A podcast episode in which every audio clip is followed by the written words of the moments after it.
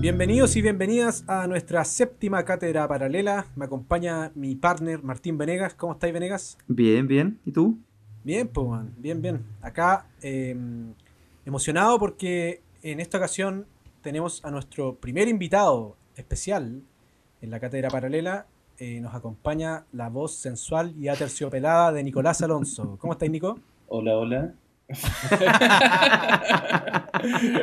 Bien, muchas gracias por la invitación. Qué entrada, weón. Esto va a ser genial, weón. Oye, em, bueno, para explicar un poco la, volada. Eh, hace rato que queríamos invitar a alguien a la cátedra paralela y... Y yo era el que estaba a mano.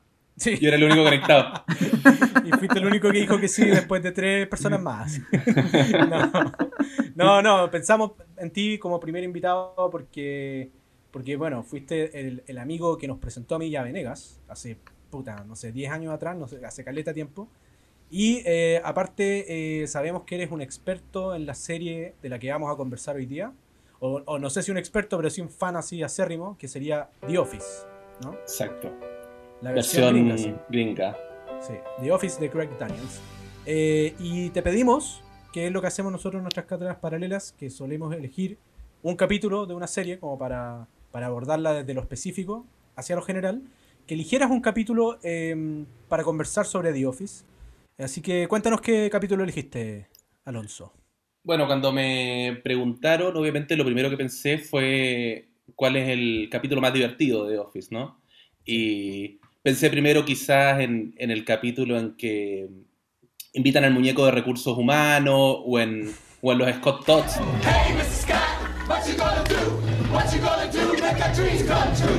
Que son capítulos eh, que, que, de repente veo incluso como sueltos, vuelvo ahí, pues son los más chistosos, pero sin embargo me pareció que, podía ser más interesante que, habláramos del, capítulo donde creo yo eh, que Michael Scott eh, por primera vez aparece en la serie eh, como lo vamos a conocer el resto de la temporada, que es el... o, que al menos hay un momento en donde se, prefigura lo que va a ser Michael Scott después, que es en el capítulo 3 de la temporada 2 de The Office, que es eh, Office Olympics. Oye, eh, ¿sabéis que a mí, a mí, me pareció súper... antes de entrar en el capítulo, así como para hablar de él, eh, me pareció interesante la lección en el sentido de que no es un capítulo particularmente eh, chistoso o icónico. Eh, ¿Cierto? Como tú decís, como lo comparaste con el de El muñeco de recursos humanos o el de Scott Tots, que Scott Tots, bueno, más que chistoso, yo encuentro más incómodo que la chucha, loco. porque este capítulo tiene una cuestión que son dos líneas, básicamente, ¿no? A grandes rasgos. Una línea que sigue a Michael y a Dwight, que van a, comprar un, condo, que sería básicamente una casa, ¿no? En un condominio, para Michael. Y el otro es como en la oficina que Jim empieza como a mover toda una, una suerte de olimpiadas así muy peluzonas en la oficina, eh, que prende toda la oficina al final con la wea, ¿cierto? Claro, claro. Eh, pero eh, creo, cuéntanos un poco más específicamente por qué, por qué lo elegiste, lo que tú decías de este momento que prefigura lo que va a hacer Michael Scott.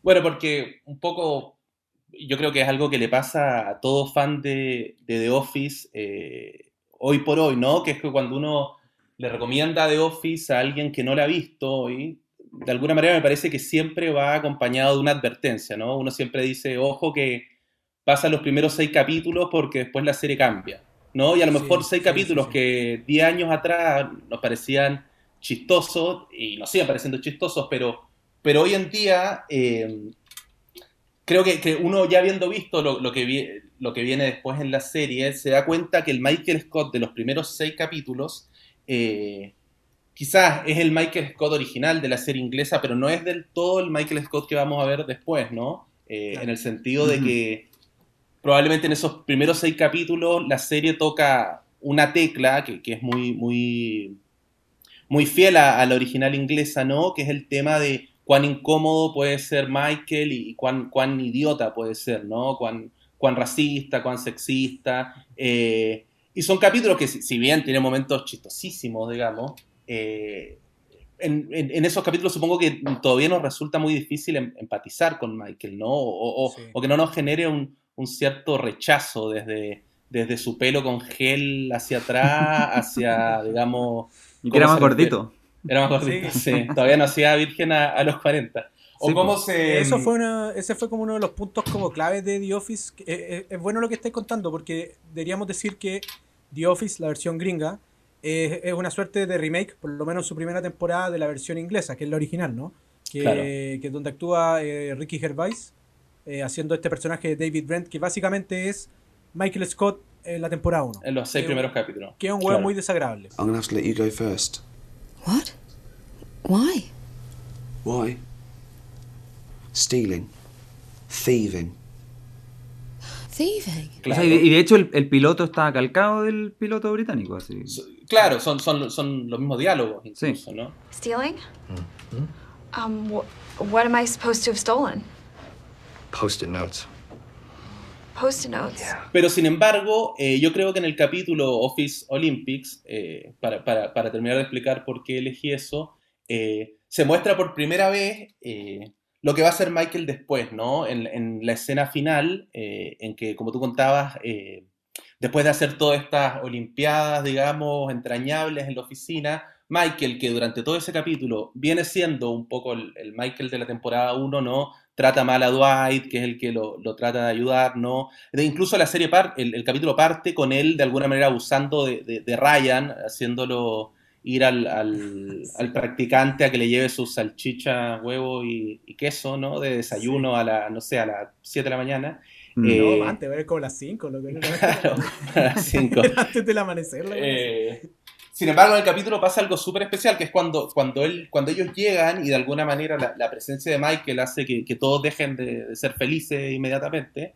Eh, Jim eh, organiza una, premiación, digamos, al final del capítulo. Y lo que pasa ahí es súper especial porque, de alguna manera, para poder premiar a todo, toda esta, esta celebración que, que se interrumpe de golpe, tienen que construir un podio y hacen subir a a Michael y le dicen que en el fondo todo esto es porque él se, se compara a celebrar que era al fin se compró su casa, ¿no? Eh, que aparte está como súper deprimido porque Dwight le dice todo el tiempo que, que, que, va a ser como un ataúd por el crédito a 30 años que sacó y que, y que él preferiría un ataúd con las paredes más gruesas porque se escucha a los vecinos al lado tocando el, el, trombón, sí, claro, pero Pero cuando, cuando Michael lo sube en ese podio y, ponen el, el, himno gringo porque la casa que se compró Michael está en Estados Unidos. Y, y, despliegan estos pajaritos, estas, como grullas, digamos. Eh, por primera vez lo vemos a Michael, te, te, enfocan una cara que vamos a ver en toda la serie después, que es en el fondo la, la, cara como de, esa cara de Michael como sonriente, con los ojos eh, llorosos, ¿no? Como de mm. alguna manera eh, emocionados, mucho más que por la casa, que por, por, ser querido, ¿no? Por, por, sus compañeros, que, que es lo que entra de golpe en Michael, creo yo, en esa escena y que se va desarrollando después, y es lo que hace que el, que el personaje sea, se vuelva, se empieza a volver tridimensional. Entonces, si bien no es el capítulo quizás más chistoso, sí me parece el uno de los capítulos más interesantes en el sentido de que eh, tiene toda una historia detrás de por qué hicieron eso, que ya vamos a hablar, pero además porque te, te, un poco te abre la pregunta de si es posible el humor sin, sin cierta empatía, ¿no? Como si es posible reírnos a largo plazo simplemente de alguien siendo idiota y burlándose de los demás, o si necesitamos algo más que eso para que funcione, ¿no? O sea, yo, yo creo que eh, lo que estáis diciendo es clave, porque, porque yo creo que ambos sentidos del humor funcionan, solo que uno, uno funciona en su cultura y el otro en la otra en, el, en, la, en, la, versión inglesa de la serie, la weá es súper negra, es súper oscura.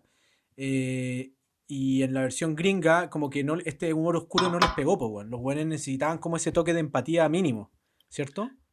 Claro, a mí me pasó que el...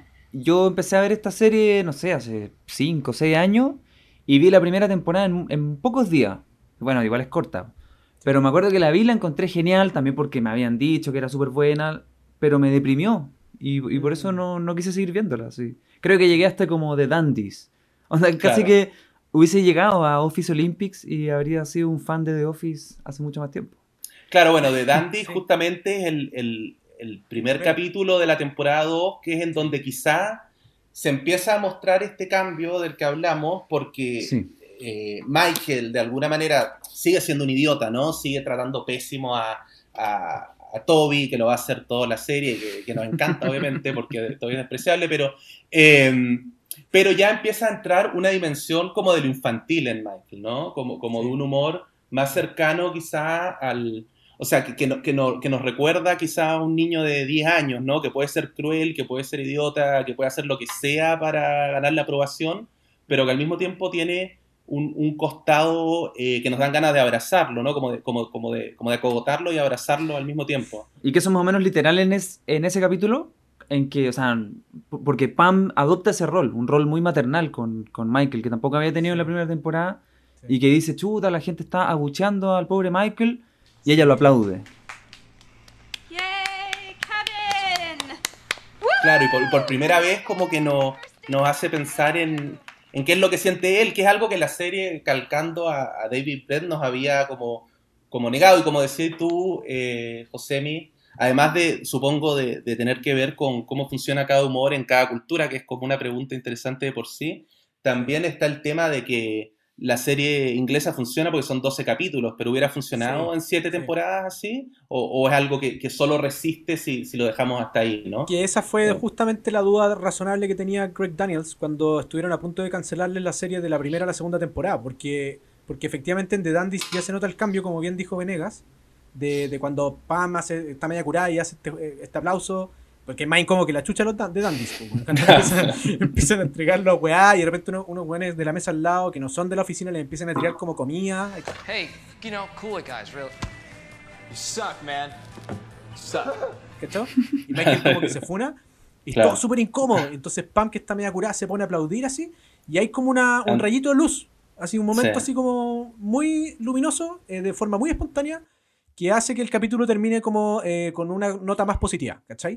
Y esa weá no es gratuita porque cuando los iban a cancelar, eh, este weón se pegó al cachofazo que no podía que no podía seguir con la línea del humor inglés, pues, weón, porque como tú bien dijiste, en 12 capítulos funciona.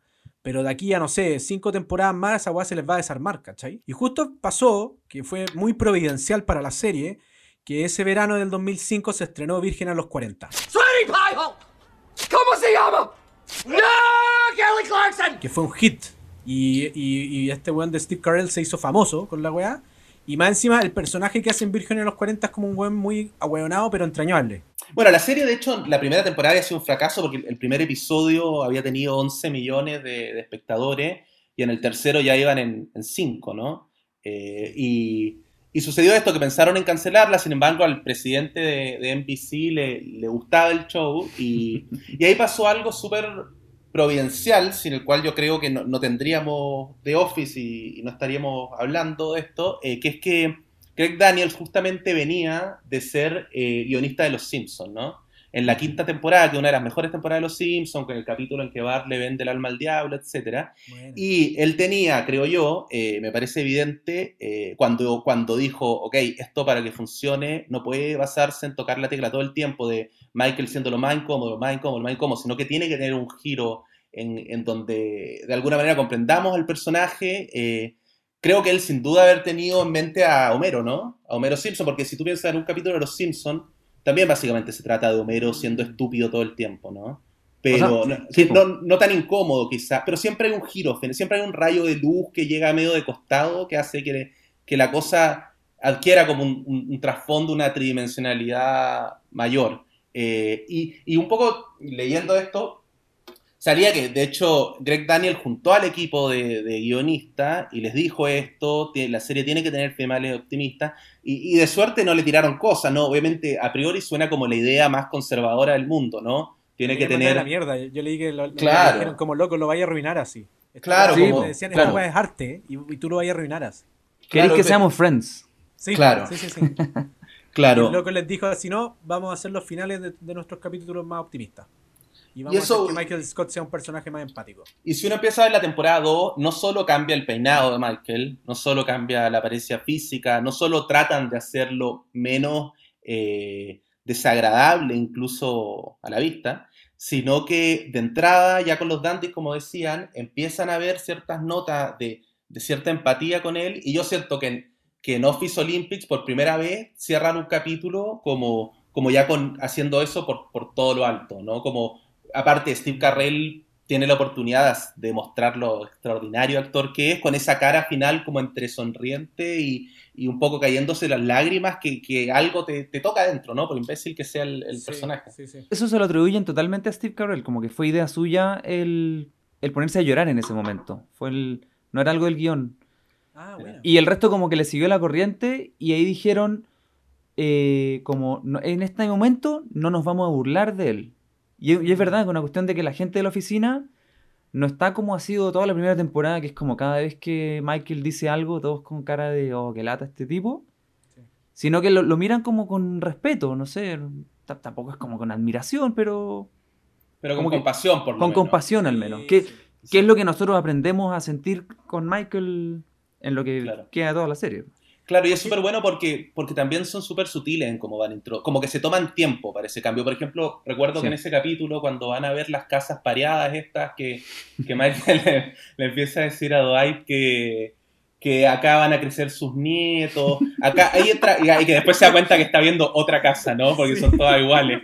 Eh, como esos suburbios así yankees, pero eh, por primera vez entra eso también, ¿no? Como, como, como este, esta obsesión que tiene Michael por tener una familia, que es algo que tampoco tiene, ¿no? No solo por tener amigos, no solo por lo que lo quieran, sino por algún día tener nietos, eh, Sí. que no, no, no sé si eso aparece antes en la serie, me da la impresión de que empieza a aparecer ahí también y, y empieza a ser uno de los temas recurrentes cada vez que quieren que empaticemos con Michael a pesar de lo que hace, ¿no? Mm. ¿Sabéis que yo no me acuerdo, por ejemplo? Qué buena tu, tu observación, porque yo no recuerdo. eh, yo, yo vi The Office anda, a principios de este año, pero puta, por el COVID, entonces vi muchas series y, y- y entre tanta weá se me fue olvidando.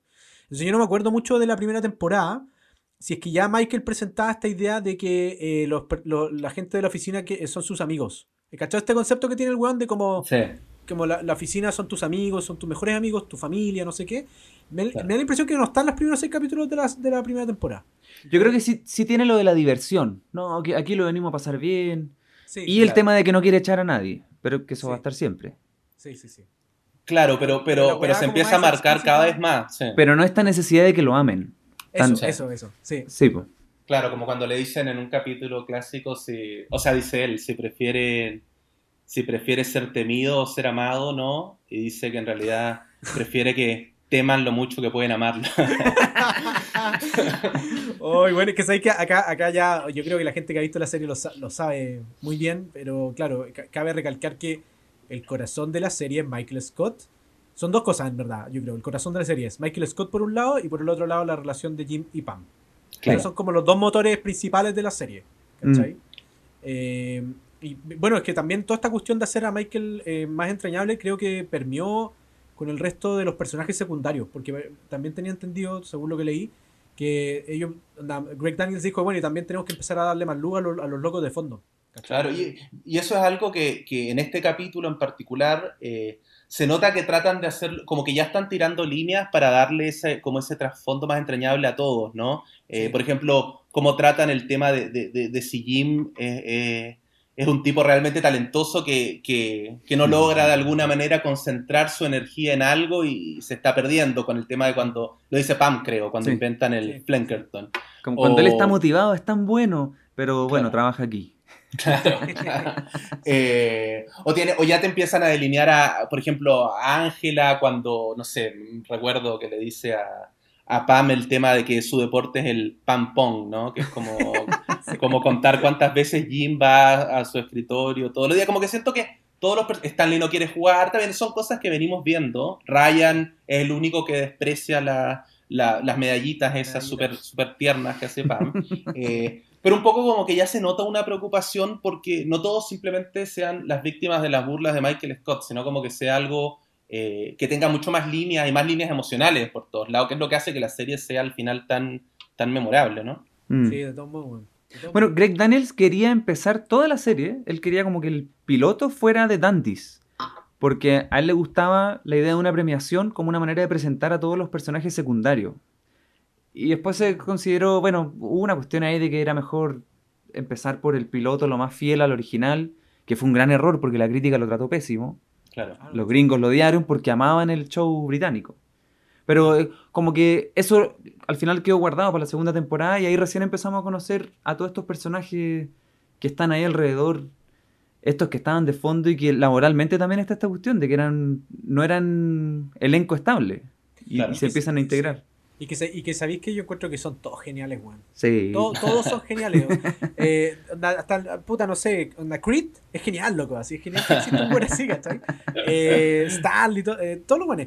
Eh, parte de, de- también de- del éxito de eso es que em, esto, eh, Greg Daniels tenía una política como de, de traer eh, a actores a escritores, actores Sí, guionistas. Claro. Entonces, Bueno, bueno, algunos de los personajes más secundarios, ¿no? Como Kelly o como el mismo Ryan, son, Sí. Son parte de los guionistas de la serie. son Mm. guionistas de la serie. Y Bueno, y de ahí también a- empiezan a aparecer o a delinearse esos mismos personajes, po, de Ryan y Kelly. Eh, Como, sobre todo Ryan también, que, que es un weón que es como, es como el, en comillas, el Ben Chang de esta weá, porque también es un weón que pasa por miles de cambios, weón, así impresionante, desde que el weón llega como el, el interno hasta que se convierte como en un ejecutivo de la empresa, Claro, y hasta que el lo después, arrestan. después trabaja en los bolos. Sí, Sí. es como un culiado así que lo usan como muy comodín, encuentro, que puede ser cualquier cosa así. Y es Claro. que con, con- con esa cara de nada como que aguanta todo. po. Sí. Sí, sí. Tiene una cara de nada, weón, es cierto, weón. Tiene cara de nada. Oye, eh, puta, pero volviendo a Office Olympics, ¿sabéis que me, lo que tú decís de la cara de Michael? Es, es increíble que esa cara efectivamente es la misma, weón, que usa en los momentos más potentes en términos emocionales de toda la, la serie. Estaba dándome vuelta en YouTube y me topé onda con la escena en que, en- de, puta, la séptima temporada, que es cuando eh, Steve Carell se va. Eso Y, decir, y- sí. y- y muchos coincidimos en que es el momento en que la serie ya muere, porque la octava Sí. y la novena en verdad son... Cuesta eh, mucho verla. Sí, Sí. cuesta, cuesta mucho. Mm. verla. Ya, y está en esa escena en que el buen se despide de Jim, o que Jim se va a despedir de él, que entra a la oficina y el loco le, como que le cacha que, se, que el loco se va ese día, ¿no? Porque Michael, Claro. Michael inventaba que se iba mañana para no tener que despedirse, hace como un Sí, enredo. así. Claro, para no, pa no, como para no ponerse a llorar, básicamente. ¿no? Y el loco se pega al alcachofazo porque es uno de los que mejor conoce a Michael, ¿cachai? Y el loco le empieza a decir así como, bueno, eh, nos vemos en el almuerzo de mañana y cuando nos veamos ahí te puedo decir lo gran jefe que terminaste siendo y no sé qué. Y los buenos se empiezan, los dos como que se empiezan a quebrar, pues, weón. Why am I so sad? Am I doing the wrong thing? Absolutely not. Y esa cara de, de Steve Carell, de Michael Scott, es la misma cara exactamente que tú decís de este capítulo. Que Claro, la es como- que la sí. misma. es como, Sí. como esa, esa sonrisa como que lucha contra el, como contra el llanto, ¿no? Como con no... Va, se me fue la palabra. La sorry. emoción desbordada, así, pero que no se desborda, pues, weón, porque el loco la contiene sin tener esos ojitos de gato, weón. Claro. Eh, y uno queda para el pico, así. Y con esa son- sonrisita rara, que, Loco. que, que la ficha de Virgen a los 40 igual. Esa como, Sí, como que sí. muestra los dientes Sí. así. Es, co- es como la, es como la cara así a la que le dé su carrera. Pero yo te digo, yo veo esa cara, o sea, yo vi, onda, yo me topé así, A mí emociona. emociona. Me topé, asa- me topé azarosamente con esa escena de Jimmy y, y, Y Michael. y- y Michael de- de- despidiéndose y veo esa cara y a mí me cuesta también contener las Sí. lágrimas, loco, así. Ta- También hay, hay algo como, como desesperado en el personaje, ¿no? Eh, yo yo me, me acuerdo, la, o sea, no sé si leyeron hoy la, la carta, hoy no, esta semana, la carta que le, que le envió el, el embajador Bielsa a Jorge Burgos, ¿la leyeron? No. No, Ya, es que ya me fui muy en la, en la no, dale, política. dale. No, ya, gusta teorizar, nos gusta teorizar. Después te editamos, después te editamos. Dale, No, vamos, es que dale. esta semana justo no sé si, si vieron que mm, hubo como un intercambio en los medios entre Jorge Burgos, ¿no? Este, este dinosaurio de C que, que escribió una, una columna que se llamaba la, El profesor Fernández, ¿no? Medio, medio haciéndose el chistoso como atacando a Alberto Fernández, al presidente de Argentina, un poco por, por este tono que acusa a Burgos como de profesor que dictó cátedra para todo el mundo con la pandemia, etcétera. Y Rafael Bielsa, que a todo esto es el hermano del loco Bielsa, que es el embajador Ah. argentino en, en Chile, que es un tipo muy culto, muy intelectual, le respondió con otra carta que se llama, que le puso El comediante Burgos, eh, en la cual lo, lo destruye con una elegancia eh, increíble, le recomiendo que la, que la lean, y ocupa una de la, una de las, una frase que cita ahí, que, que, que recordé ahora en realidad, que hablábamos, que es una frase de Oscar Wilde que dice que el humor es la, la gentileza de la desesperación, ¿no? Eh, y un poco me, me- hizo pensar, ¿no? Como, como en, el, el personaje de Michael, que es un personaje que después cada vez más nos hacen presentar como, como no, cada, vez que hablamos de él, hablamos de que no tuvo amigos, cada vez que hablamos de él, hablamos de que como que los padres no lo querían, o cosas por el estilo, ¿no? Cuando, se, eh, cuando, se, ven, cuando se ven como imágenes de su infancia, que el loco muestra unos videos que sale cuando niño, y hasta, no sé, el Muppet culiado que habla con él, que pone esa cara de póker así como que... so, tell me, what do you want to be when you grow up? I want to be married and have a hundred kids so I can have a hundred friends and no one can say no to being my friend. Claro, y eso le da como un trasfondo mucho más interesante un poco a desde dónde surge como esta prácticamente compulsión que tiene por hacer reír a los demás y porque los demás como que lo de alguna manera le den su aprobación a través de la risa, ¿no? Que, que, que está, que está vinculado como, como en una idea como de que estuvo muy solo toda la vida, ¿no? Eh, y eso que aparece de a poco y como de a poquito en la serie, como sin, sin, sin que se vuelva como discursiva la serie, quizás como, como puedo estar siendo yo ahora, eh, está súper bien logrado porque, porque hace que Michael de nuevo como que un poco lo diemos, pero, pero, pero como que luchemos con nosotros mismos, que cada vez lo queremos más también, ¿no? Sí, eh, sí. En ese sentido es, como el viaje a la inversa de, no sé, Walter White. Claro. claro, tal cual, tal cual. Eh, es cierta esa weá, weón. Y es cierto, al final uno ya lo quiere así caleta. Entonces la serie es Michael Scott. Y al final, en, los últimos capítulos, en el que dijiste tú de cuando se va, digamos, eventualmente el, triunfo de él es que, es que logra lo que necesitaba, ¿no? Que es que no solo que lo quieran, sino que lo vean como un como una especie de, padre o algo por el estilo, medio padre medio extraño, ¿no? Medio, medio, bizarro, pero, pero como, como que lo necesitan, ¿no? En, el capítulo, en el capítulo en que le pide matrimonio a Holly, eh, el loco, eh, hay como toda una escena muy emotiva, así como las velas, están todos mirando y no sé qué. aparecen los oh, regadores y la weá. Qué lindo. Ya, pues, y, sí, pues, y de repente ya, pues, el loco les dice, les tira una bomba y les dice, eh, nos vamos a mudar a Colorado.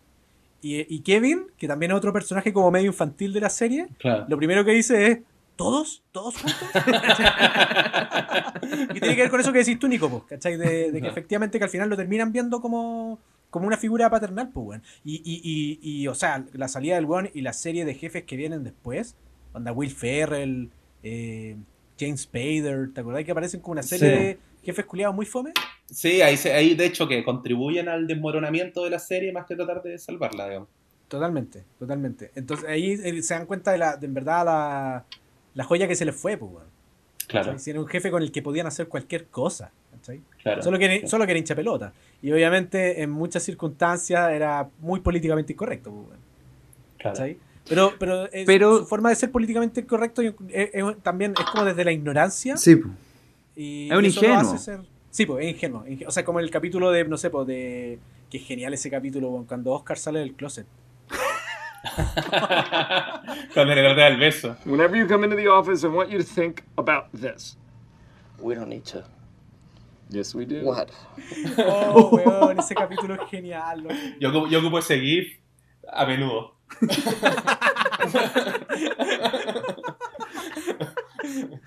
lo, lo, ocupaste conmigo así antes de empezar. Sorry, Nico, dale, dale. No, no, iba a decir que además es interesante que esto mismo que decimos de Michael, un poco como del personaje que, intenta hacer reír a como de lugar, un poco por este trasfondo que te van tirando a poco de, como de, su, de su tragedia, ¿no? También se puede aplicar a la serie entera, ¿no? Porque el, mismo entorno donde están, los mismos personajes que están, toda esta idea como de hacer una serie de, de humor en, en, el entorno más deprimente posible. Eh, mm me parece como, como, interesante para pensar cómo en el humor siempre juegan, siempre juegan las dos cosas, ¿no? Como en el medio como de lo más, como el humor es como una reacción un poco a esa tragedia de la vida cotidiana, de alguna manera, ¿no? Bueno, eh, eso, ¿tú cachai que Greg Daniels para vender la serie a los ejecutivos de NBC, el loco, como el, arte conceptual que tenía era una fotografía em, donde mostraba como un, el concreto, como de un estacionamiento, y en ese concreto había una pequeña grieta donde se asomaba una flor. Mm. ¿Cachai? Y el loco decía, este es como el concepto de la serie, onda que, puta, en una, como tú decís, en, como en el espacio más deprimente de todos puede aparecer una pequeña esperanza, que en, este, que en ese caso él se refería al, al romance entre Jimmy y Pam. No, y en el espacio más triste, porque pienso que si uno, se, uno piensa quizás como en, en, la, en las grandes comedias de toda la historia, desde, desde Chaplin, ¿no? como, y, quizás más atrás, no sé, eh, el humor siempre aparece como para que brille, tiene, tiene que estar de la mano de, de, de, cierta tristeza o de cierta tragedia, como que no, no sé si funciona una serie de, o quizás pueda funcionar, pero donde digamos el, el humor se base en torno a personajes winners, ¿no? A personajes que lo tienen todo. No sé si funciona tan, tanto el amor, el humor, o si es tan entrañable. Pero igual se eh, dice que es como un, como un, como que parte de los productores, no sé, hablan de un gran cambio generacional que hubo, de, que se vuelve atractivo ver eh, un poco con la, cuestión esta del antihéroe y de ver gente muy real y, y de ver como este humor incómodo, que parece que no era la tendencia de no sé, de las, las sitcoms de los años 80. Igual no las cacho mucho. Es que, es que acá no hemos dicho, pero, o sea, yo creo que la, gente que ha visto la serie lo sabe perfectamente, pero deberíamos decir que el estilo de la serie, en el cual está ah, filmado, es como si fuera un documental. Claro. Entonces, eso es parte esencial de, de la forma, de lo formal de la serie, ¿cierto? Porque en el fondo es como si fuera, comillas, si bien es muy absurda, es como si fuera, comillas, como algo real. Claro. y sabéis que eh, yo en lo personal, desde mi experiencia municipal, weón, más y más la The Office me parece un documental de verdad. a, mí me pasó, de hecho, cuando vi The Office por primera vez en, 2011, acababa de entrar a trabajar a una, revista chilena como, como, importante en ese momento, y, y, me resultaba como tan deprimente el entorno, como, como, que no la estaba pasando bien eh, en ese mundo de fotocopiadoras y papeles y jefes que, que de repente no, no entendemos o qué sé yo. Y me pasó que empecé a ver The Office y, y, si bien al principio me generaba cierto rechazo como, como la estética, como tan bien lograda de ese mundo, como, como los personajes, eh, a medida que lo fui viendo me empezó a pasar que, que, la serie hizo que me empezara a dar risa ese mundo, ¿no? Como que en la misma oficina empezara a tomarme con humor ciertas cosas que antes me tomaba quizás con, con, con más... no sé, con más drama, ¿no? No, eh, no sé si les pasa, pero como que uno se le pega a la cara de Jim como, que uno esa, está buscando... esa sonrisa de costado. La clásica sonrisa como, como que uno necesita una cámara a la cual mirar y como, ¿qué onda todo esto? es que esa cámara, es que sabéis que esa cámara, si tú tenéis como en la oficina, tenéis como compañeros, comillas, cómplices, esa mm. cara, la cámara son tus ah, compañeros, ¿cachai? Porque no sé, pues yo me acuerdo así, por decir un momento así de, de las múltiples circunstancias bizarras que me ha tocado como en la Muni, cuando el concejal evangélico anda cachó que yo escribía y el weón me fue a visitar así con un maletín con weón ese weón un personaje de Michael Scott de hecho. Me, llegó con un maletín así de cuero así lleno de eh, papeles eh, escritos a mano con una letra así súper infantil y el loco se sentó en lo mío y me dijo, mire, yo escribo estos poemas. Y me empezó a leer los poemas. y, y weón, y yo así como, oh, oh, qué interesante, concejal. Así como, y miraba como levantar la vista. Y todos mis compañeros cagados de la risa, weón. Y ellos en la cámara, pues, weón. Y yo ponía esas caras así como media Jim. ¿Qué está pasando, loco? Entonces, sí, lo, es real, así. Yo siento que es real la weá. Como, eh, bueno, creo que de hecho es la manera de tomárselo, como ese tipo, como bien dice el Nico, la manera de afrontar ese tipo de ambiente no, no queda otra que, que, el humor, loco. Y eso, y eso ha estado siempre. Yo recuerdo una crónica que, que leí tiempo atrás, una crónica famosa de, de Salcedo Ramos, un, cronista colombiano que se llama El Bufón de los Velorios, que cuenta cómo en los pueblos, en los pueblos como costeros, creo, colombianos, durante mucho tiempo, el siglo XX, eh, había gente que, cuya profesión era que los contrataban para contar chistes en los velorios, ¿no? Y eso, y él, un poco cuenta la vida de uno de estos últimos personajes que, que su vida era justamente ir a, estos lugares donde estaba todo el mundo llorando para aparecer y empezar a tirar tallas, ¿no? Y como, como eso permitía, como... y eso, eso es real, es increíble. Pero como... ¿sabéis qué? Yo creo que esa weá también es elemental porque todos hemos estado en velorios. Y, es cierto que en los velorios como que surge muy fácilmente la risa, la risa como no, no diría incómoda, pero espontánea. No sé si me entendís, como que la claro. es tan tensa, es tan solemne, que alguien tiene una mínima talla y, weón, te cagáis de la risa así como un pendejo, weón. Claro, a, mí me ha pasado. Donde me acuerdo una vez, el funeral de la mamá de un amigo. De hecho, yo ya conocía ese drama porque a mí se me había muerto mi papá también un par de años antes, entonces entendía que era un momento difícil y no sé qué. Y, en, y en, eh, fui a Santiago, ¿cachai? Viajé especialmente para ese funeral y la weá. Ya, y obviamente todos con cara larga, súper solemne. Y ahí me reencontré con, con, varios amigos del colegio y con, con, los familiares, con la familia de, de, este amigo, ¿cachai? Y dentro de esa... Cuando yo estaba en el colegio, estaba enamorado de la hermana mayor de este amigo que había perdido a su mamá, ¿cachai? ¿Cómo se llamaba? Eh, la Pili. Pero era mucho mayor. Un, un, un, saludo para Pili si no, si no la escucho. no, pero es que eh, es curiosa la weá porque ya, pues yo eh, tenía esa weá como de pendejo, entonces weá, yo weá hasta mí, y la oye, la Pili y la weá, no sé qué, ¿cachai? Y eh, como, que, como que me encontré con este amigo, le di mis condolencias y no sé qué, y hay mucha confianza entre él y yo, ¿cachai? Y, y, como que yo está, eh, pero las condolencias siempre son incómodas, ¿hay cachado? ¿O no? Sí. Siempre es como, es como difícil darla, decirle, oh, mi pésame, no sé qué. Entonces como que nos dimos el abrazo, yo le dije, puta, weón, mis condolencias, no sé qué.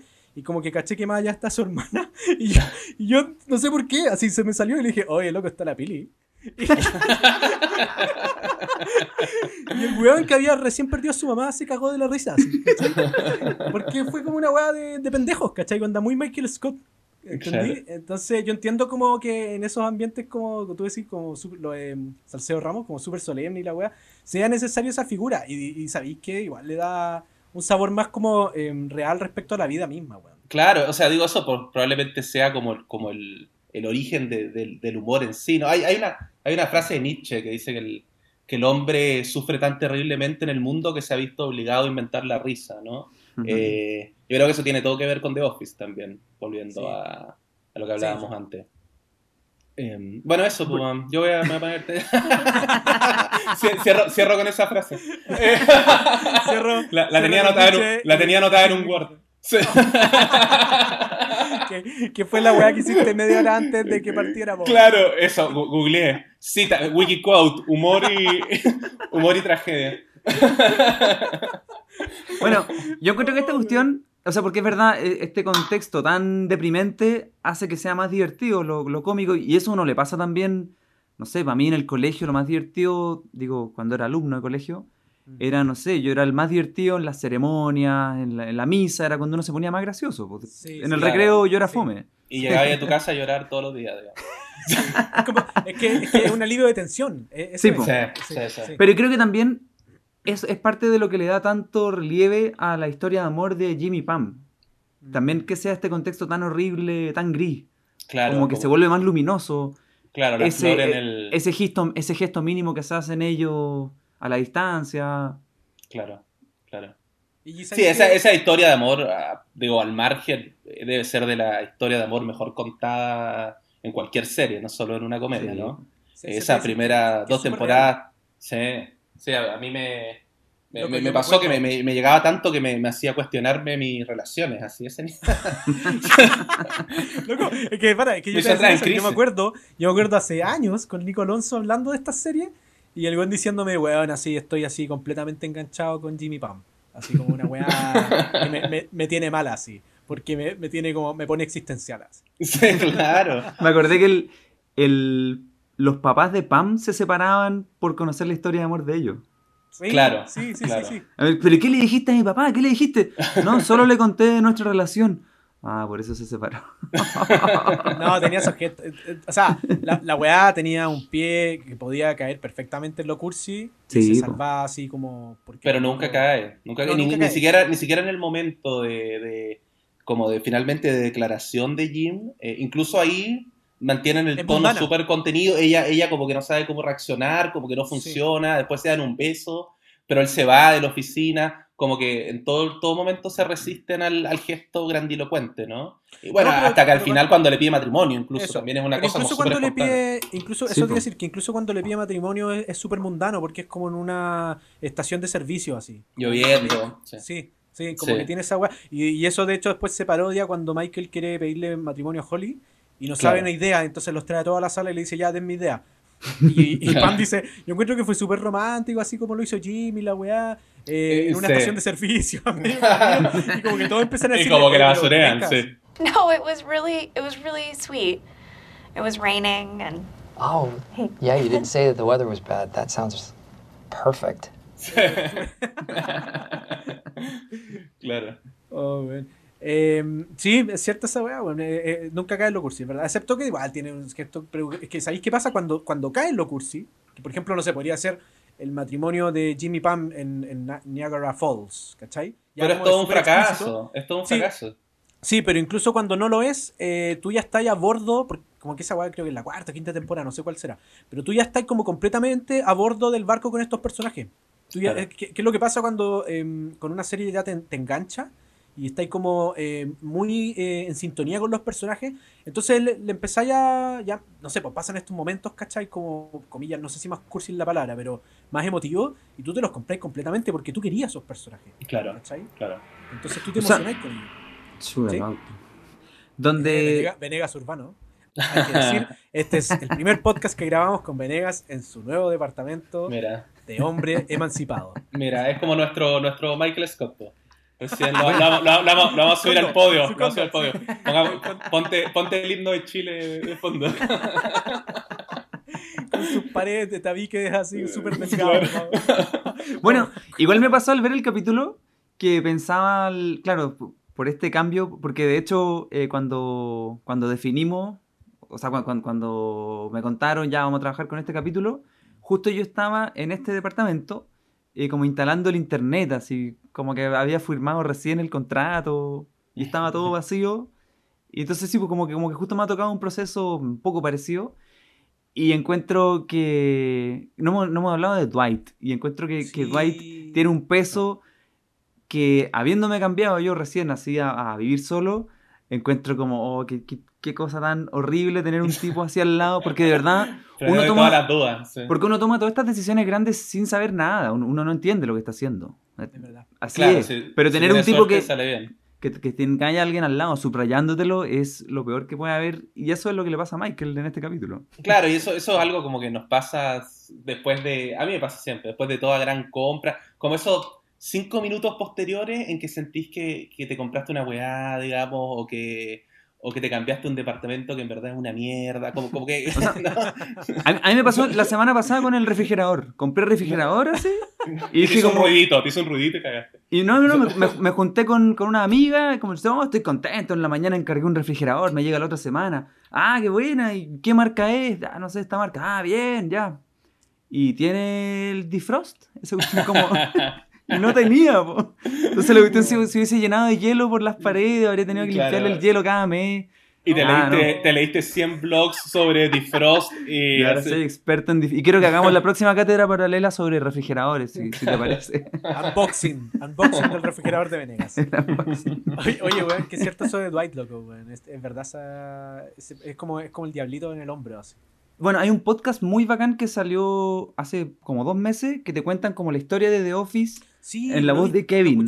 Muy bueno, weón. Muy sí, bueno. Oral History Oral of History The Office of creo the que se Office. llama. Sí. Y ahí contaban que como que hablaban de la relación entre Michael y Dwight y decían que hay como un conflicto esencial entre ellos dos y es que Michael quiere que todos lo amen y Dwight lo ama. Pero, pero el único amor que no le interesa a Michael es el de Dwight. El de Dwight. Claro, el que tiene.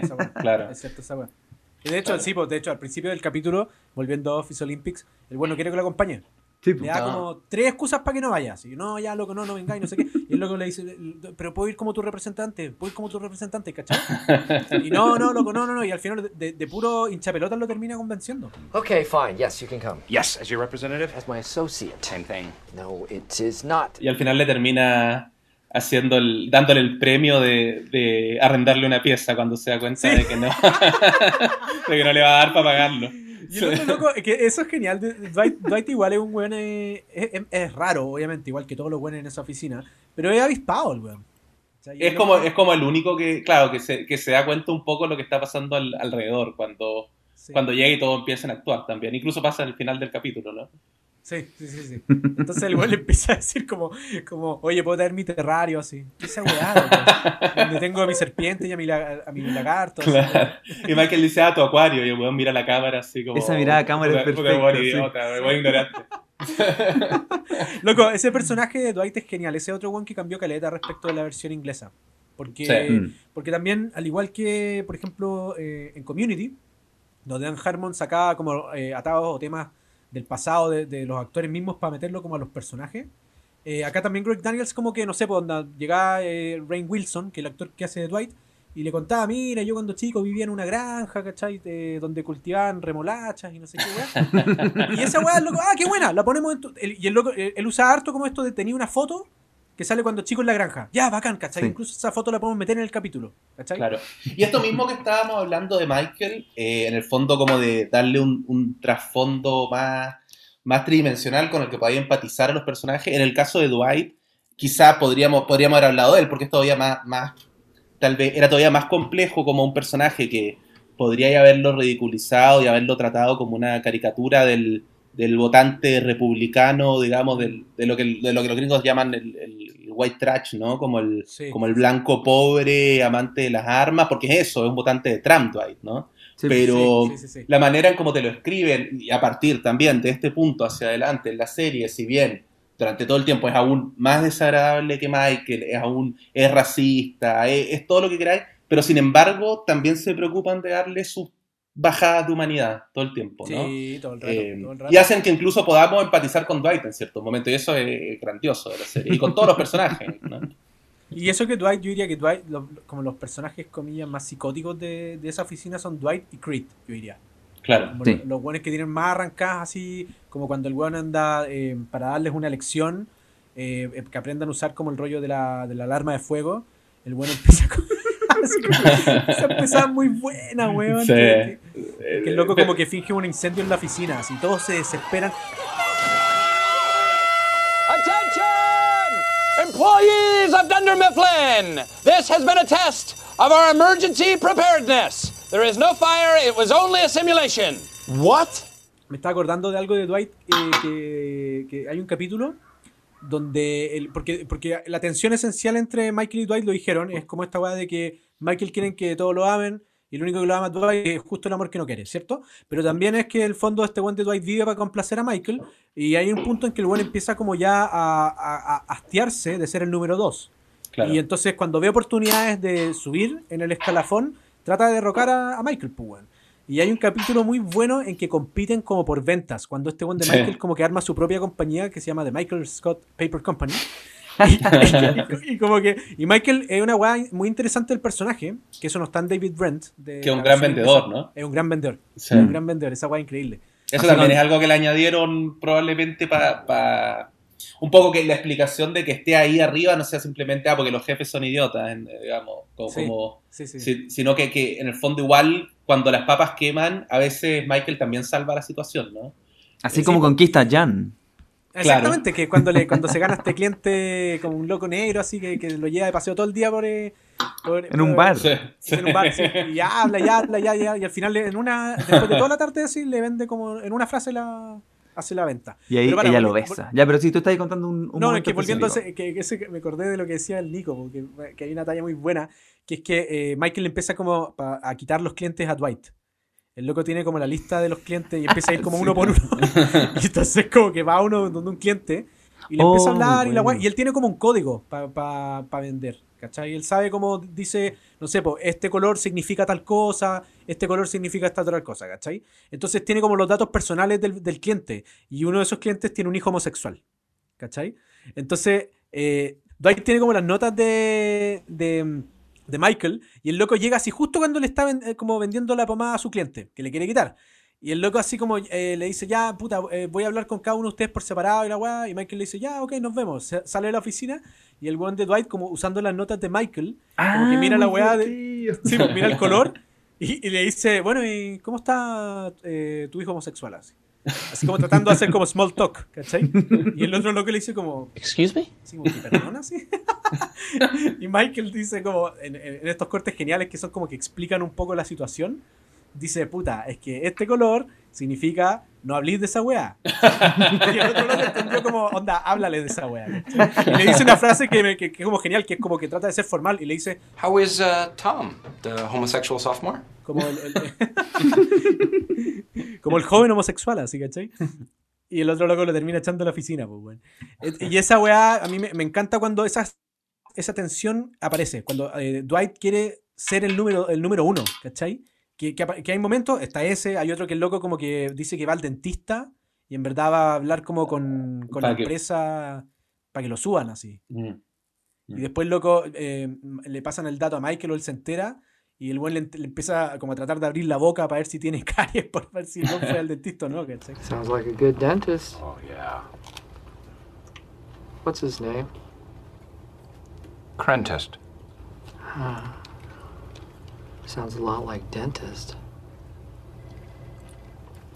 Maybe that's why he became a dentist. Es que ¿sabes cuál creo yo que es la diferencia de por qué Michael no quiere el amor de, de Dwight? Porque Dwight lo quiere por ser jefe, lo quiere por su posición y Michael de alguna manera, aunque suene cursi, lo, lo quiere, quiere que lo quieran un poco por lo que es él, ¿no? Eh, Y eso más es lo que allá le de da Pam. jefe, él no quiere como ser un jefe, quiere ser el mejor amigo.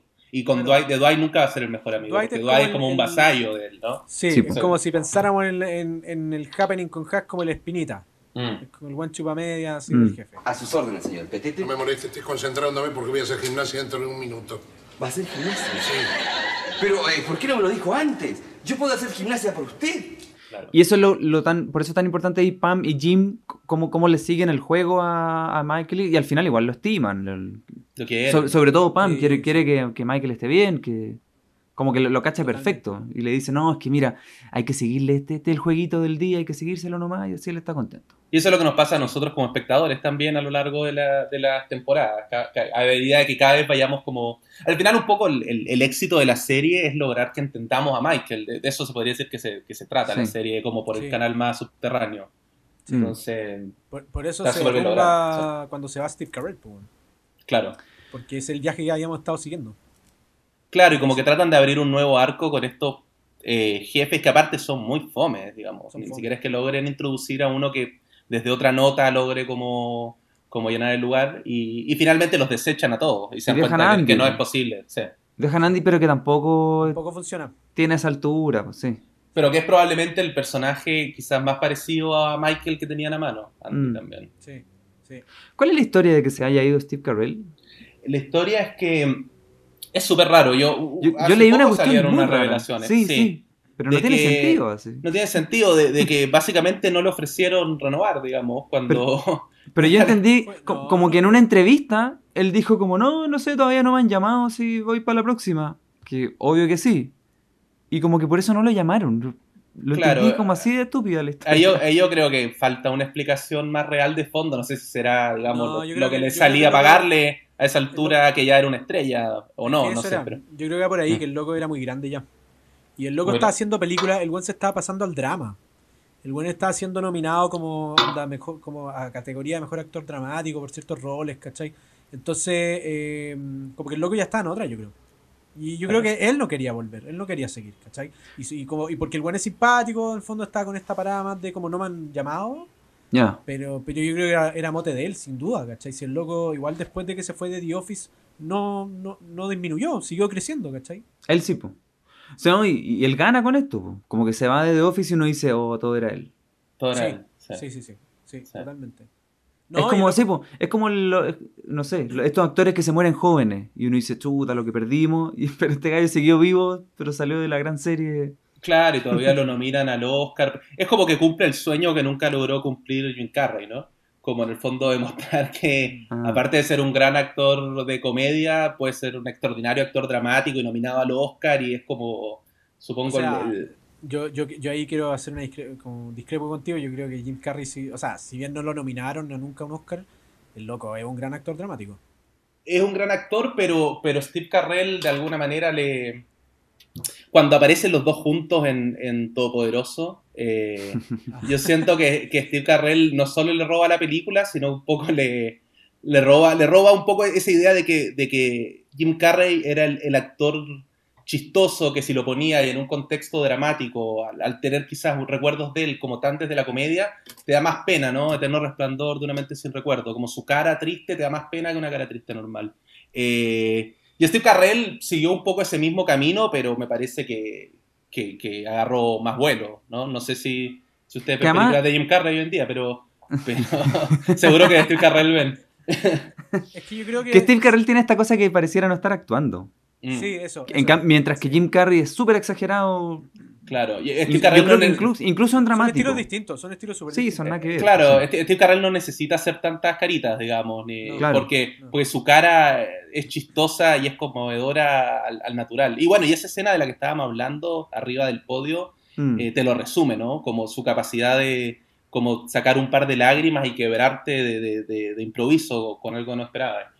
Loco, Sí. yo nunca he visto mejores caras de póker que las de Steve Carell como Michael Scott. Como esas caras así cuando, el cuando mira a Toby, así súper serio, y le dice como, Why are you the way that you are? I hate so much about the things that you choose to be.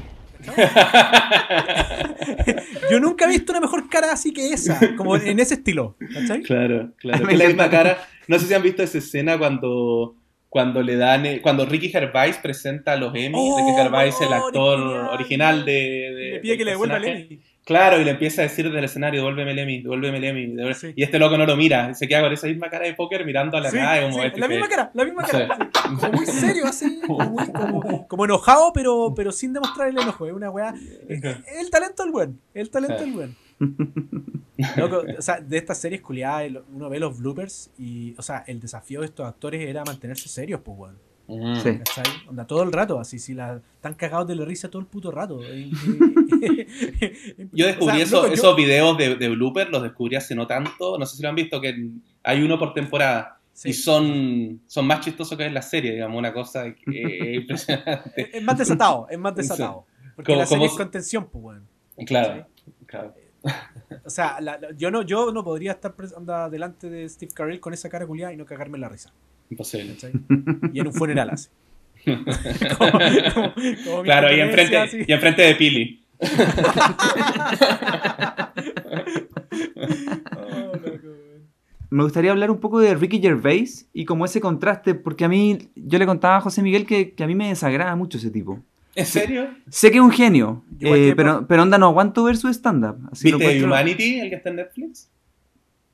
Es uno que parte disparando con Ese. chistes contra No, los sí. trans. hace- Ese, me ama- que esa, actitud como, oh, los tuiteros me reclaman y yo les digo, que- encuentro que una actitud de José Antonio Casta, así. Claro. Sí, Es, es sí sé provocador, que es él-. Eh, Sí sé que él, él- él lo hace como súper consciente de que estoy queriendo hacer enojar, pero a mí sí me hace enojar y no me da risa. A mí me encanta como el loco hace mierda, así como andan los Golden Globes. Sí. No, no, es que es en ese lugar, sí, sí. los hace pico, weón, es, es genial así. Y todos como con risas súper incómodas, así.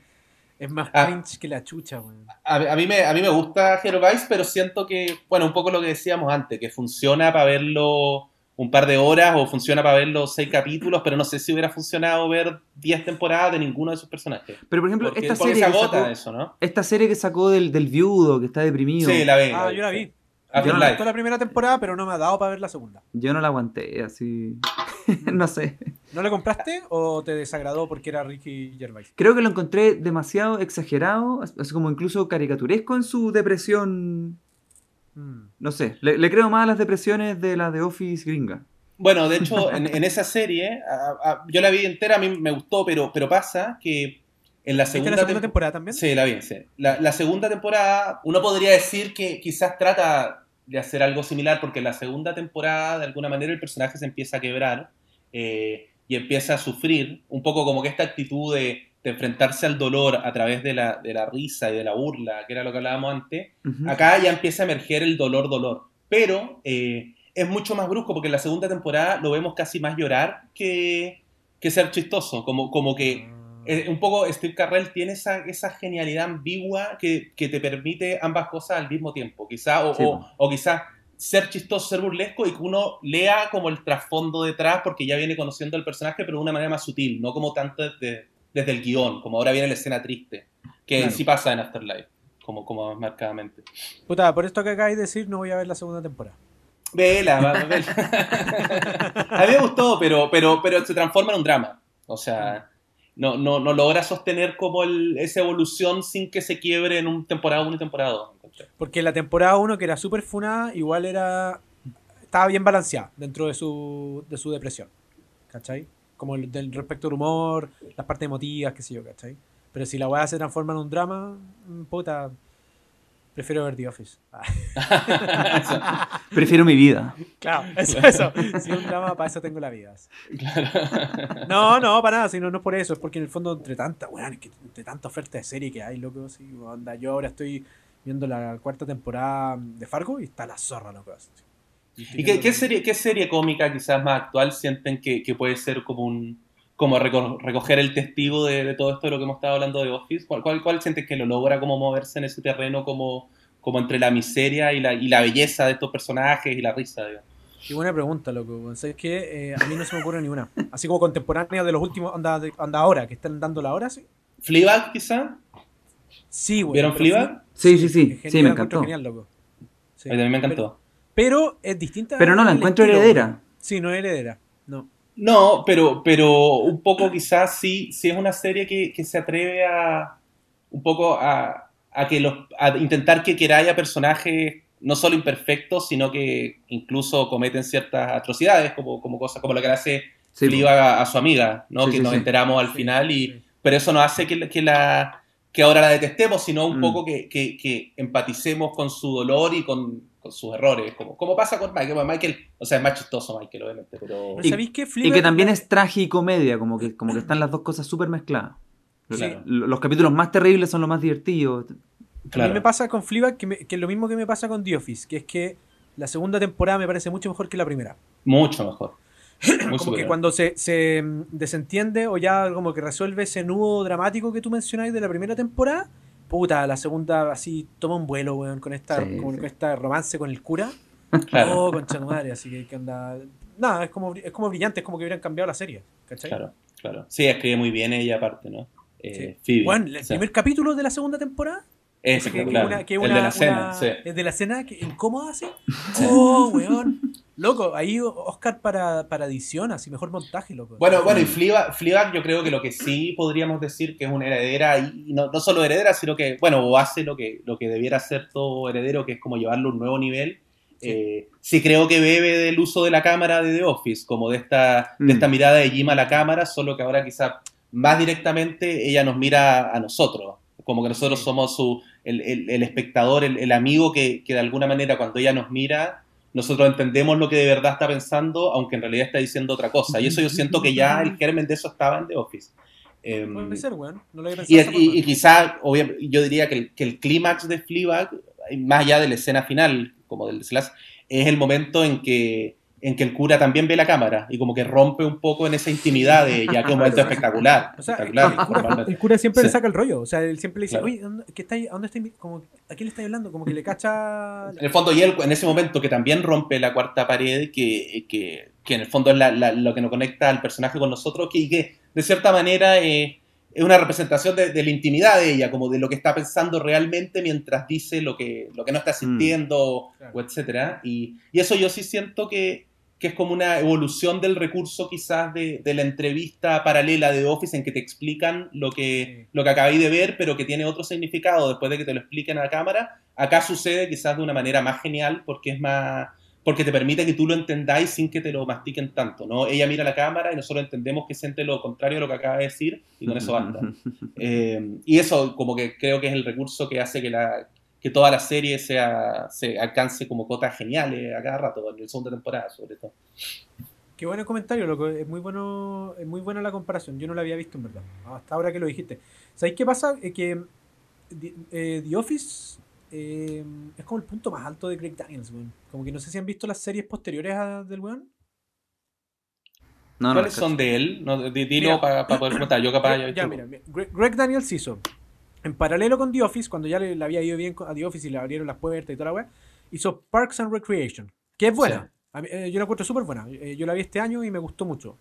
Eh, pero es como una The Office más dulzona. Sí. ¿Cachai? Es mucho más.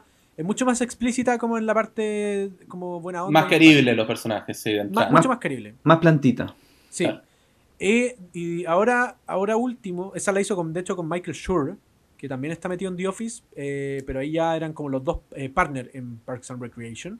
Michael Schur el weón que hace de Mouse, el primo de Dwight. Ah, ese, loco, ese loco seco, ¿no? Es un guionista seco ese weón, ¿cachai? Y, y, y de ahí, bueno, eh, Greg Daniels hizo, eh, hace poco hizo dos series de este año, así que son una que era eh, Space Force, creo que se llama, que está en Netflix. Sí, que no le fue Con bien. Steve Carell también, que no Sí. le fue bien. La Ah. yo vi un capítulo y no, no me aburrió. Y no la vi, ¿cachai? Yo- la gente Bueno, y- que espera- esperaba y- The Office en el, eh, como, como onda, en el espacio, no sé qué chucha, y nada, no era eso. Y, y- y Michael Schur, el otro que mencionaste, hizo Brooklyn Nine-Nine. No sé si la vieron. sí, que, Ya. sí. Que sí, también bebe mucho de The Office. Sí. Totalmente, porque Mm. también es como medio comentario, pues, bueno. Claro. Eh, y la otra que hizo Greg Daniels, que yo la vi entera, la vi con, con la cata eh, este año, que está en Amazon Prime, y que no era tan buena, eh, una que se llama Upload. Ah, no. No, Upload. esa no la conozco. ¿No? la. Es de un No. weón así. Es como que agarra todo el mote de, de como una eh, como una vida después de la vida, ¿cachai? Que podéis tener eh, en términos como digitales. Onda que descarguen tu persona en, en una, una serie de ordenadores, ¿cachai? Y tú podéis tener una vida digital, ¿cachai? Después de que tu cuerpo desaparezca. Que es un concepto que, que, que existe, que está muy en boga hoy en día, que es una weá que, que va a pasar, ¿cachai? Eh, y, que, y que, por ejemplo, alguien que la agarró de forma muy brillante este año, eh, la serie Depths, es una miniserie, de hecho, es cerradita, una sola temporada, de Alex Garland. No sé si la han visto. No. Ya, puta, esa serie habla de ese mote, pero de una forma así brillante, loco. Por favor, veanla. Eh, ya, eh, eh, Bueno. Upload. Upload habla de esta weá y sabéis que la serie es como que no sabe el tono que quiere tener. No sabe si es comedia, no sabe si es drama, ¿cachai? Como que no, no, no se entiende a sí misma y al final la termináis viendo y no enganchaste con los personajes, no te reís con las bromas, ¿cachai? Las partes dramáticas no te, no te conmueven, es como, Claro. es como, como que se confunde a sí misma. Entonces es como que el loco después de The Office no, no logró darle el palo al gato como, como si lo hicieron otros, no sé, otros creadores, como quien diría, puta, David eh, Simon. Claro, eh, claro. sí. ¿cachai? Que una tras otra ha hecho puras series buenas, ¿cachai? Bueno, el- el- el- esta otra que mencioné yo, Brooklyn Nine-Nine, sí fue un, un éxito, digamos, pero... Y sí intenta de alguna manera hacer la de Office de la, de las comisarías, sucede en, una, Mm. en un cuartel de policía. Eh, sin embargo, de alguna manera igual como que los- la, el humor, si bien pretende un poco hacer lo mismo, como desde estos personajes medio decadentes, qué sé yo, eh, sin embargo está muy desde el guion, muy desde hacer chistes buenos, muy de- y yo siento que la- la- el corazón de The Office no está en eso, sino que está en, lo brillante que son las actuaciones, de alguna Sí. manera, y, y en lo, Sí, sí. y en, o sea, Y en que uno se Eh, crea tanto ese mundo. Claro, Steve Carrell eh, brilla durante siete temporadas sin parar a un nivel como que a nivel comedia yo lo pondría a la altura de cualquier actuación eh, dramática de las mejores que se nos, se nos Sí. ocurran, ¿no? Sí, de Eh, de alguna manera como que esas caras, esos gestos son, tienen como un, una profundidad y una, y una, y una chispa que, que- que no necesita un guion, una situación súper chistosa, un nada, como que es mucho, es mucho más directo de alguna manera, ¿no? Mm. Quizás esto sea la serie más importante de Greg Daniels, seguro que sí, pero sí él viene de, de El Rey de la Colina, que era esta serie de, de monitos que, que yo nunca lo vi, pero, que es muy importante para The Office, porque muchas de las dinámicas que se generan en la serie fueron cosas que realmente les pasaron cua- a lo- al equipo que hacía esa otra serie. Y por ejemplo, ellos hicieron unas olimpiadas en la oficina. No sé si han visto los videos. No, Pero, no. pero fue- de verdad eh, hay videos de ellos haciendo estos juegos. Onda. Y, los, y los dandies también fue una cuestión que el mismo Greg Daniels hizo en su. con el equipo de. del Rey de la ¿Estás Colina. diciendo que Greg Daniels es Michael Scott? No, estoy diciendo que cuando él quiso volver querible a Michael Scott lo volvió parecido a sí mismo. Claro. Ah, bueno, bueno, bueno. Bien ahí Greg Daniels. Oye, qué bueno. Eso, ar- arroba, arroba Greg Daniels cuando. para que, se pueda, para que se pueda entender a sí mismo. Eh, Yo me vi en la oficina los cuatro capítulos de The Sí. Office. Y, A falta de Olimpiadas, es que- es tú veis The gracia Office. de- La gracia de The Office es que son capítulos de 20 minutos, entonces como que en verdad lo podéis ver en cualquier momento. ¿Hay cachado? Un Mm. capítulo te lo podéis ver en cualquier Sí. momento. Ya, entonces yo dije, ya, voy a destinar esta hora de 12 a 1 para ver tres capítulos. El 1, el 2 y el 3 que es el que tenemos que hablar, ¿cachai? El, el Office Olympics. yo los veía encerrado en el baño de la oficina, me acuerdo. No, no esperaba la hora almuerzo. Bueno, ya, pues, máquina- entraba un weón, entraba un weón a mear y escuchaba como... y era yo encerrado en un cubículo. No, Loco, y a mí me ayudó Caleta estar. Yo estaba viendo esta weá en la oficina y, yo- y me ayudó Caleta la mascarilla. ¿Cachai? Como para, Cuando me reía, por último se escondía mi sonrisa, ¿cachai? Y entonces, ya, vi The Dandies, ¿cachai? Después el 2 era Sexual Harassment. Sí. eh, el 3, que, fue, que también es muy bueno. Es que sabéis que todos estos capítulos culiados tienen una cosa que es que eh, muchas veces tienen un momento muy particular, como por ejemplo el que tú decís de la cara de Michael, que brilla, así que la que, que te cagáis de la risa. o que Que le da sentido a todo lo anterior, un poco. Sí, sí, totalmente. Entonces, el de Dandies es cuando eh, Pam empieza a aplaudir a Michael. ¿Cachai? Claro. Sí. El de Office Olympics es el de la cara de Michael, etcétera Y el de, de Fire, que fue el último que vi, como que me embalé y dije, ah, voy a ver el siguiente, pues, ¿cachai? El incendio. La vida de, Es- la vida de Mooney. Y que es cuando eh, eh, Michael como que cacha que el Ryan, el loco estaba como, entró a una escuela de negocios.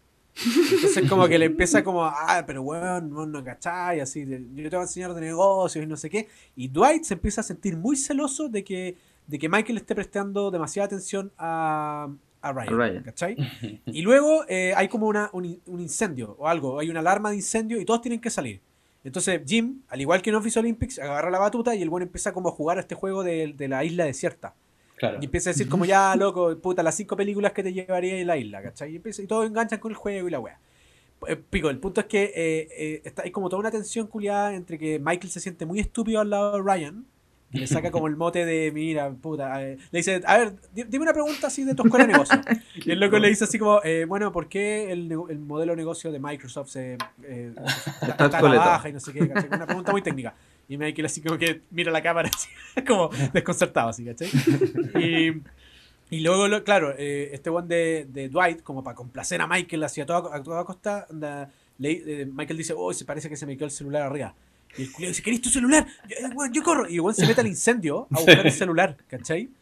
Y luego cuando el one sale y Michael se empieza a preocupar, ¿qué es lo que pasa? Que es que Michael lo rechaza siempre. Ah, este imbécil, este imbécil, este imbécil. Pero pasa el tiempo y Dwight no vuelve y empieza a Claro. urgirse, pues, weón. Y se empieza a poner nervioso, ¿cachai? Y al final cuando vuelve el weón así ya, puta, súper aliviado. Y este weón de Dwight, que es el momento como genial de la weá, dice... Saca como una, un pampita así quemado. Y dice, y dice, esta weá no te la enseñan en la escuela de negocios, weón. y, y- Michael agarra la batuta y se lo empiezan a hacer pico así, lo empiezan a wear así como, weón, vos empezaste el incendio y la weá, ¿cachai? Y es, y es como que, es como que ese capítulo tiene los atisbos de, mm, del Michael imbécil, pero también del Michael emotivo cuando está este momento en que se empieza a preocupar por Dwight después de haberlo rechazado todo el capítulo, ¿cachai? Claro. Y, y que se une a él en el momento en que aparece el Pampita quemado y los dos se unen como en contra de esta figura ominosa que para ellos era Ryan, que Claro, era un joven porque- inteligente y Porque Ryan fue a la universidad, aparte. po. Sí, po, Entonces, ¿cachai? cambio ahí como que un poco la, la venganza de, lo- de los perdedores, un poco. exactamente, Eh, exactamente. Y que el conflicto que va a volver cuando Ryan ponga este sistema computacional nuevo Claro. que, que hace competir como la, la nueva escuela con la vieja. po. Y la vieja Claro. es, vamos a seguir entregando canastitas con regalos a los clientes. Claro, es Michael que sabe que el verde es que no tiene que decir que el hijo es... es- Sí. no. Pero en ese, en ese capítulo creo que es que ahí al fin, también el momento brillante del capítulo, al final me parece que Michael le dice una frase culiada que es muy profunda. Le dice en serio, es como un momento casi más dramático que de comedia, que le dice como eh, las personas, Ryan, las personas nunca van a pasar de, como de moda. And people will never go out of business. People, no sé si se acuerdan o no. Va- va- vam- vamos a cerrar con ese final... A mí no me marcó. Constructivo, porque siento que sería como el final de capítulo de Office de este, de este podcast. No, no, no, yo, yo cerraría con, con la voz aterciopelada y sensual de Nicolás Alonso. Diciendo adiós.